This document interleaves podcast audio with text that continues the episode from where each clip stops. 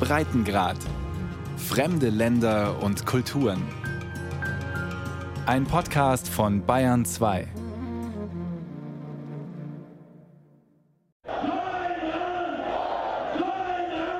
Massendemonstrationen in Lahore und Karachi ebenso wie in Peshawar und anderen pakistanischen Großstädten.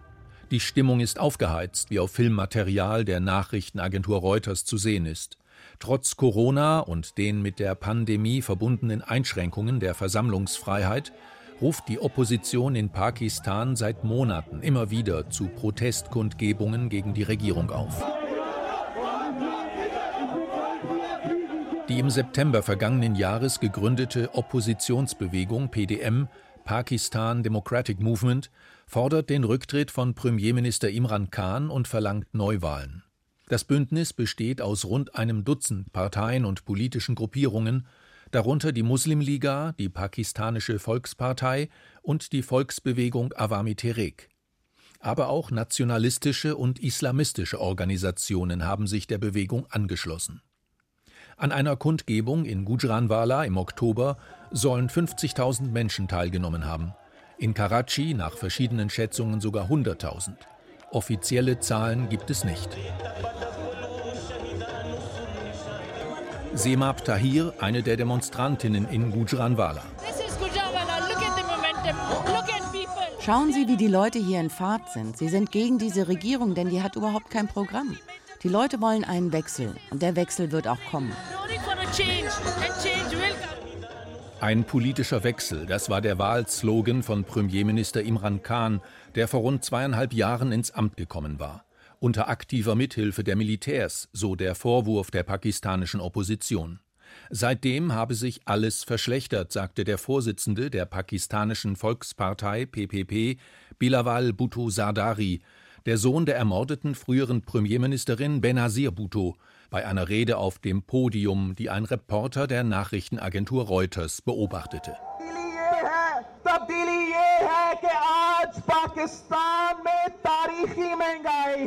Der Wechsel, den Imran Khan versprochen hat, sieht so aus. Wir haben heute eine historische Inflation, eine nie dagewesene Armut und eine gewaltige Arbeitslosigkeit in Pakistan. Die Zwischenbilanz für die Amtszeit des Premierministers ist durchwachsen. Die Wirtschaft der Islamischen Republik Pakistan steckt seit Jahren in einer tiefen Krise, die sich unter Imran Khan fortsetzt. Nicht nur, aber auch durch die Auswirkungen der Corona-Pandemie. Die Staatsverschuldung ist im vergangenen Jahr auf über 100 Prozent des Bruttoinlandsprodukts gestiegen. Gleichzeitig ist die Wirtschaft nach Einschätzungen der Weltbank in 2020 um 1,5 Prozent geschrumpft und die Inflation auf über 10 Prozent gestiegen. Die pakistanische Zentralbank sorgte mit einer Abwertung der Rupie gegenüber dem US-Dollar dafür, dass die Liquidität der Unternehmen und des Staates aufrechterhalten wurde.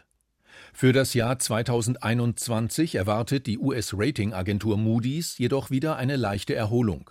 Bei einem Wachstum von rund 1,5 Prozent im laufenden Steuerjahr werde die Wirtschaft knapp unter dem Niveau vor der Corona-Pandemie bleiben, hieß es im jüngsten Bericht. Zu der schwierigen Wirtschaftslage trägt seit Jahren die weit verbreitete Korruption in Pakistan bei. Ein Jahr nach seiner Amtseinführung kündigte Imran Khan die Bildung einer hochrangigen Kommission zur Korruptionsbekämpfung an, in der unter anderem Strafverfolgungsbehörden und Geheimdienste vertreten sein sollten. Dabei zeigte er mit dem Finger auf den früheren Premierminister Nawaz Sharif von der pakistanischen Muslimliga, der wegen Korruption im Juli 2017 des Amtes enthoben und Ende 2018 zu sieben Jahren Haft verurteilt worden war. Die sogenannten Panama Papers hatten aufgedeckt, dass Nawaz Sharif und seine Familie offenbar ein Vermögen in mehrfacher Millionenhöhe ins Ausland geschafft hatten und zahlreiche Luxusimmobilien in London besaßen.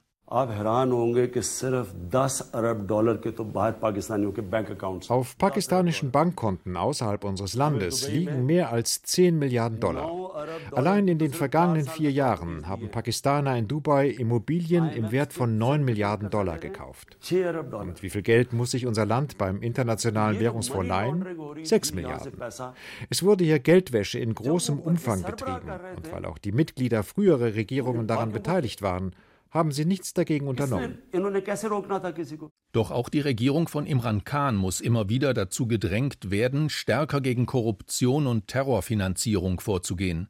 Seit Jahren steht Pakistan auf der sogenannten grauen Liste der Financial Action Task Force FATF. Diese internationale Organisation gegen Geldwäsche mit Sitz in Paris überprüft Länder, die nicht genug gegen Terrorfinanzierung unternehmen. Bis Ende Februar will die FATF darüber entscheiden, ob Pakistan inzwischen ausreichend Gegenmaßnahmen ergriffen hat. Andernfalls droht die Aufnahme in die sogenannte schwarze Liste, was Pakistan die Kreditaufnahme auf den internationalen Finanzmärkten deutlich erschweren würde. Im vergangenen Jahr hat Deutschland den Vorsitz übernommen. Gerade vor dem Hintergrund der Corona-Pandemie sei die Unterbindung illegaler Geldströme besonders wichtig, so FATF-Präsident Markus Pleyer in einer Videobotschaft, die auf der Internetseite seiner Organisation veröffentlicht wurde. As COVID-19 impacts our communities and economies, the G20 under the Saudi presidency has stepped up to lead the global response. Während die Corona-Pandemie die Wirtschaft weltweit beeinträchtigt, ist die FATF fest entschlossen, gegen Geldwäsche und Terrorfinanzierung vorzugehen, um Verbrecher davon abzuhalten, Geld aus der Wirtschaft einzelner Länder abzuziehen, das während der Corona-Pandemie für das Gesundheitssystem dringend benötigt wird. Die Erwartungen der FATF waren groß nach der Amtsübernahme von Premierminister Imran Khan im Jahr 2018. Doch noch ein Jahr später klagte Changmin Liu, Players Vorgänger als FATF-Präsident, bei einer Pressekonferenz in Paris über nicht erfüllte Versprechen der pakistanischen Regierung. Pakistan agreed to an action plan to fix serious weaknesses in its anti-money laundering and terrorist financing framework. Trotz der Zusage der pakistanischen Regierung, die Schwachstellen im Bereich Geldwäsche und Terrorfinanzierung zu beseitigen, wurden nicht genügend Fortschritte gemacht. Die gesetzten Fristen für den Aktionsplan sind jetzt abgelaufen und obwohl Pakistan unter der neuen Regierung große Fortschritte gemacht hat, sind die wichtigsten Probleme noch immer ungelöst. Insbesondere effektive Maßnahmen gegen die Finanzierung von Terrorgruppen sind ausgeblieben. Um einer noch schlechteren Bewertung durch die FATF zu entgehen, wurde Anfang des Jahres einer der Anführer der verbotenen Terrorgruppe Lashkar-e-Taiba (LET) festgenommen und wegen Terrorfinanzierung zu fünf Jahren Haft verurteilt. Die LET soll unter anderem für die Anschlagsserie im indischen Mumbai im November 2008 verantwortlich gewesen sein. Der Vorwurf, Pakistan unterstütze Terrorgruppen und biete ihnen Unterschlupf, wird besonders laut vom benachbarten Erzfeind Indien erhoben. Ein Anschlag in Kaschmir im Februar 2019, bei dem mehr als 30 indische Sicherheitskräfte ums Leben kamen, brachte die beiden Atommächte an den Rand eines Krieges. Indische Kampfflugzeuge drangen in den pakistanischen Luftraum ein, um ein vermeintliches Terrorcamp zu bombardieren. Sie wurden abgeschossen, einer der Piloten gefangen genommen und erst nach Wochen wieder an Indien übergeben. Imran Khan gab sich während der Eskalation der Krise zwischen den beiden Ländern entschlossen, aber auch gesprächsbereit. In einer Fernsehansprache warb er dafür, eine friedliche Lösung des Konflikts zu finden. Ich frage die indische Regierung, können wir uns angesichts der Waffen, die wir beide haben, eine Fehleinschätzung überhaupt erlauben? Sollten wir nicht daran denken, wohin das führen kann, wenn die Sache außer Kontrolle gerät? Denn dann können weder ich noch Narendra Modi mehr etwas tun.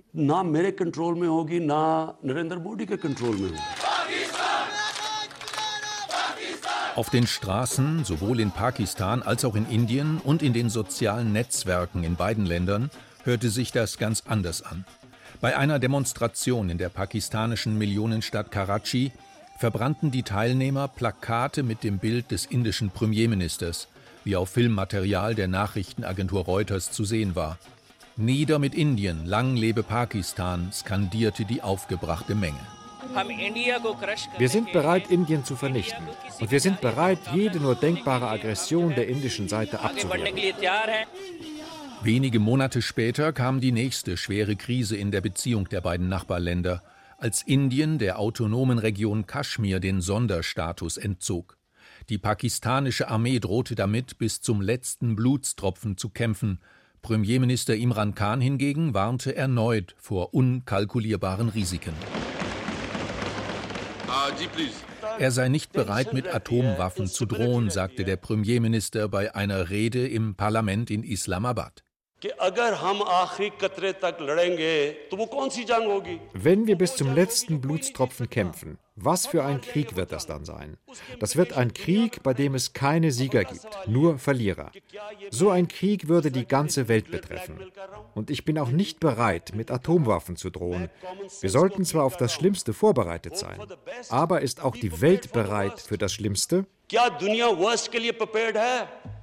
Mit seinen Beschwichtigungen stellte sich Imran Khan gegen die Militärführung, die als die eigentliche Machtzentrale in Pakistan gilt. Ohne die Zustimmung der Generäle am Hauptsitz der Streitkräfte in Rawalpindi fällt nach Einschätzung von Experten keine wichtige Entscheidung in Pakistan. Imran Khan sei nur mit deren Hilfe ins Amt gekommen, heißt es immer wieder auf den Protestkundgebungen der Oppositionsbewegung PDM. Einen ausgewiesenen Wahlbetrug, wie die pakistanische Opposition behauptet, habe es bei den Parlamentswahlen im Sommer 2018 nicht gegeben, stellten die Wahlbeobachter der Europäischen Union in ihrem Abschlussbericht fest. Jedoch hätten Gewalt und die Einschüchterung von Kandidaten einen fairen Wahlkampf beeinträchtigt, so der Vorsitzende der EU-Beobachtermission Michael Gahler in einem Telefoninterview mit dem ARD-Studio Delhi. Gahler sitzt als CDU-Mitglied für die Europäische Volkspartei EVP im Europäischen Parlament. Also ich habe ja sogar drei Wahlen beobachtet nacheinander, 8, 13 und 18 und die Vorwürfe von Wahlbetrug gingen reihum bei der jeweiligen Opposition. Allerdings muss ich sagen, dass gerade bei der Wahl 2018 vielleicht weniger Betrug in dem Sinne, dass man Stimmzettel gefälscht hat, dass das der zentrale Punkt war. Speziell allerdings im Bereich der Einflussnahme auf die Wahl würde ich für 2018 sagen, dass da doch spürbar war, dass das militärische Establishment im Hintergrund deutlich mehr Einfluss genommen hat, als es 2008 und 2013 der Fall war. Die Wahl von Imran Khan folgte auf zwei Legislaturperioden ziviler Regierungen, nachdem die Islamische Republik seit dem ersten Militärputsch 1958 jahrzehntelang immer wieder unter der Herrschaft der Militärs gestanden hatte.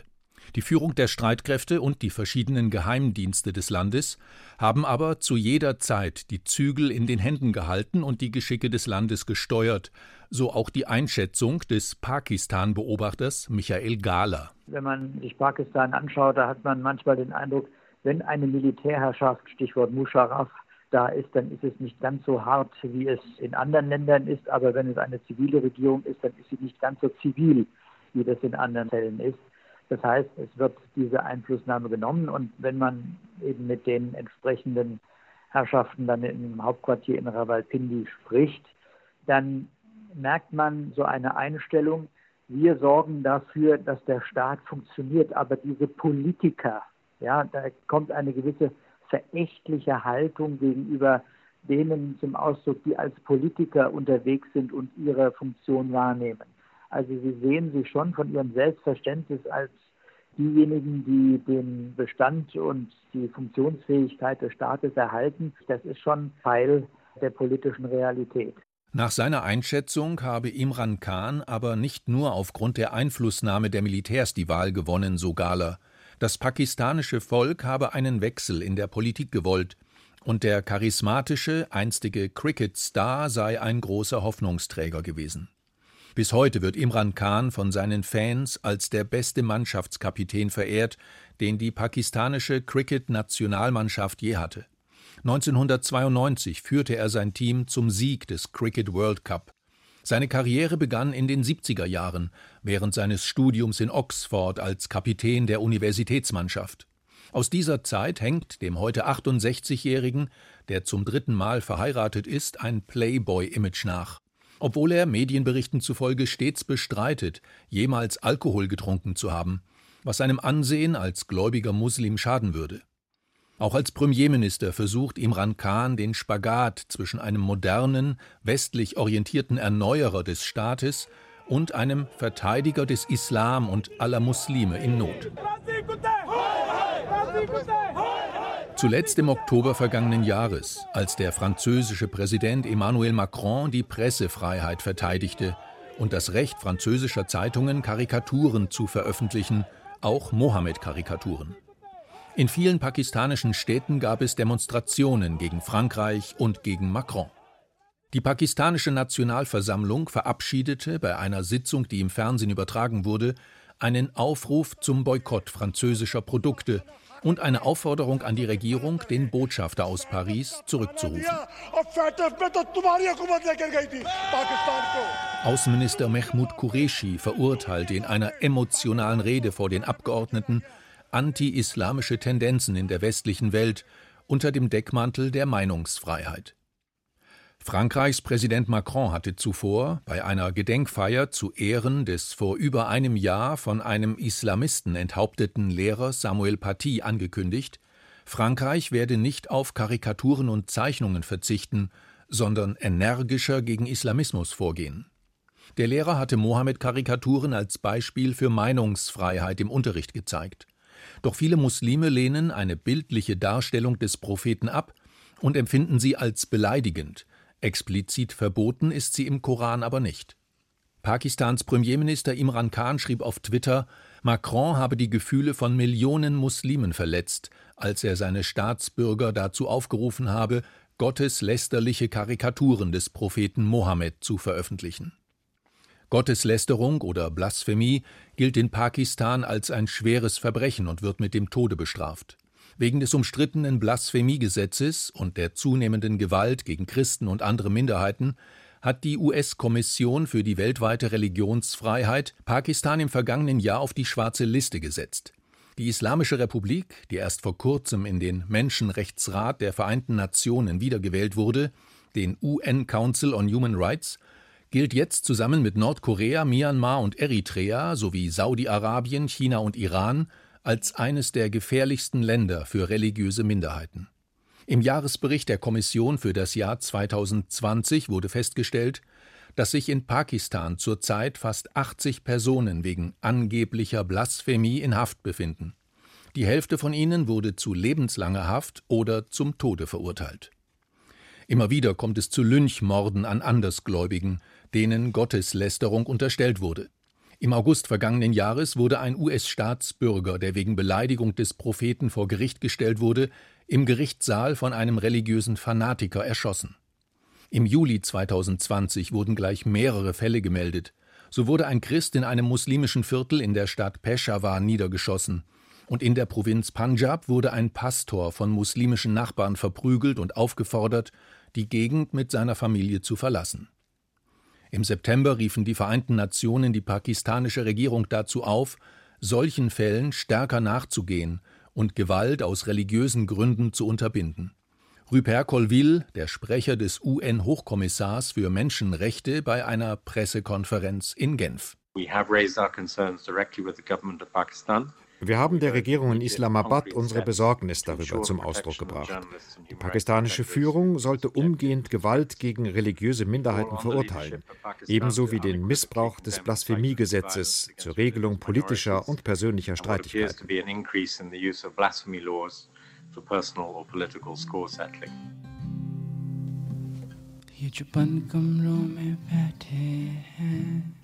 Ein Zeichentrickfilm, der jetzt im Internet verbreitet wurde, thematisiert die Rolle der sozialen Medien bei der Eskalation der Gewalt aus religiösen Gründen. Swipe, so lautet der Titel des kurzen Films, in dessen Mittelpunkt ein kleiner Junge steht, der zunehmend besessen ist von einer fiktiven Handy-App, bei der durch einfaches Wischen, Swipe, eine Wertung darüber abgegeben wird, ob eine Person wegen Gotteslästerung bestraft werden soll. Wenn mehr als 10.000 Nutzer eine negative Wertung für einen Beschuldigten abgeben, wird diese Person getötet. Am Ende verurteilt der Junge auch seinen Vater wegen angeblicher Blasphemie und muss erleben, wie sein Haus und seine ganze Familie Opfer eines wütenden Mobs geworden sind.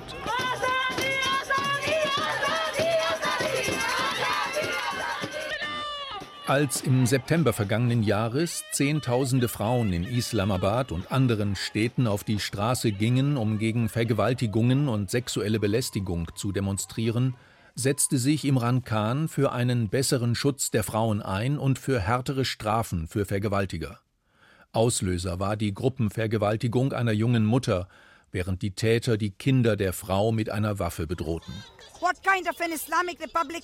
Was ist das für ein islamisches Land, in dem eine Frau vor den Augen ihrer Kinder von mehreren Männern vergewaltigt wird und das in der Metropole Lahore? Und der Polizeichef beschuldigt die Frau, warum sie um diese Zeit überhaupt auf der Straße gewesen sei, warum sie alleine im Auto gefahren sei und diese und nicht eine andere Straße genommen habe. Das ist doch eine Schande. Nur wenige Monate später wurde ein Gesetz verabschiedet, nach dem Vergewaltiger in besonders schlimmen Fällen kastriert werden können. Zugleich regte Imran Khan aber eine Abstufung sexueller Gewalt gegen Frauen an, was solche Taten in bestimmten Fällen weniger schlimm erscheinen lässt. Besonders schlimme Vergehen sollten mit Kastration bestraft werden, so Khan in einem Interview mit dem pakistanischen Fernsehen.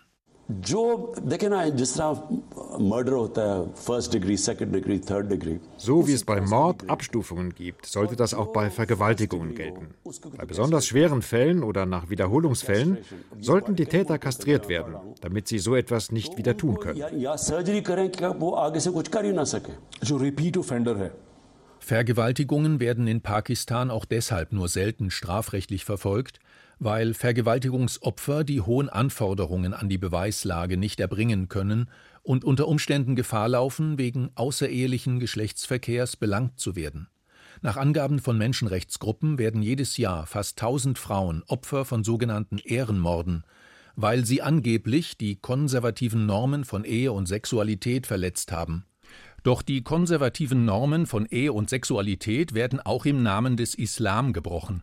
Erst kürzlich deckte die Nachrichtenagentur AP auf, dass jährlich etwa 1000 junge pakistanische Frauen, zumeist aus der christlichen Minderheit des Landes, entführt, zwangskonvertiert und zur Ehe mit muslimischen Männern gezwungen werden.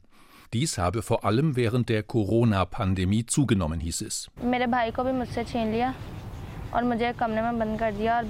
Sie sei als 14-Jährige zusammen mit ihrem kleineren Bruder entführt worden, berichtete eine junge Frau mit dem Namen Nela einem Reporter der Nachrichtenagentur AP. Sie sei vergewaltigt worden und man habe sie gezwungen, einer Heirat mit einem um 30 Jahre älteren Mann zuzustimmen. Andernfalls würde man ihren kleinen Bruder aus dem Fenster werfen, sei ihr angedroht worden. Solche Fälle würden kaum strafrechtlich verfolgt, klagte die Menschenrechtsaktivistin Sima Maheshwari. Dafür müssten sie aber erstmal erfasst werden. Uh,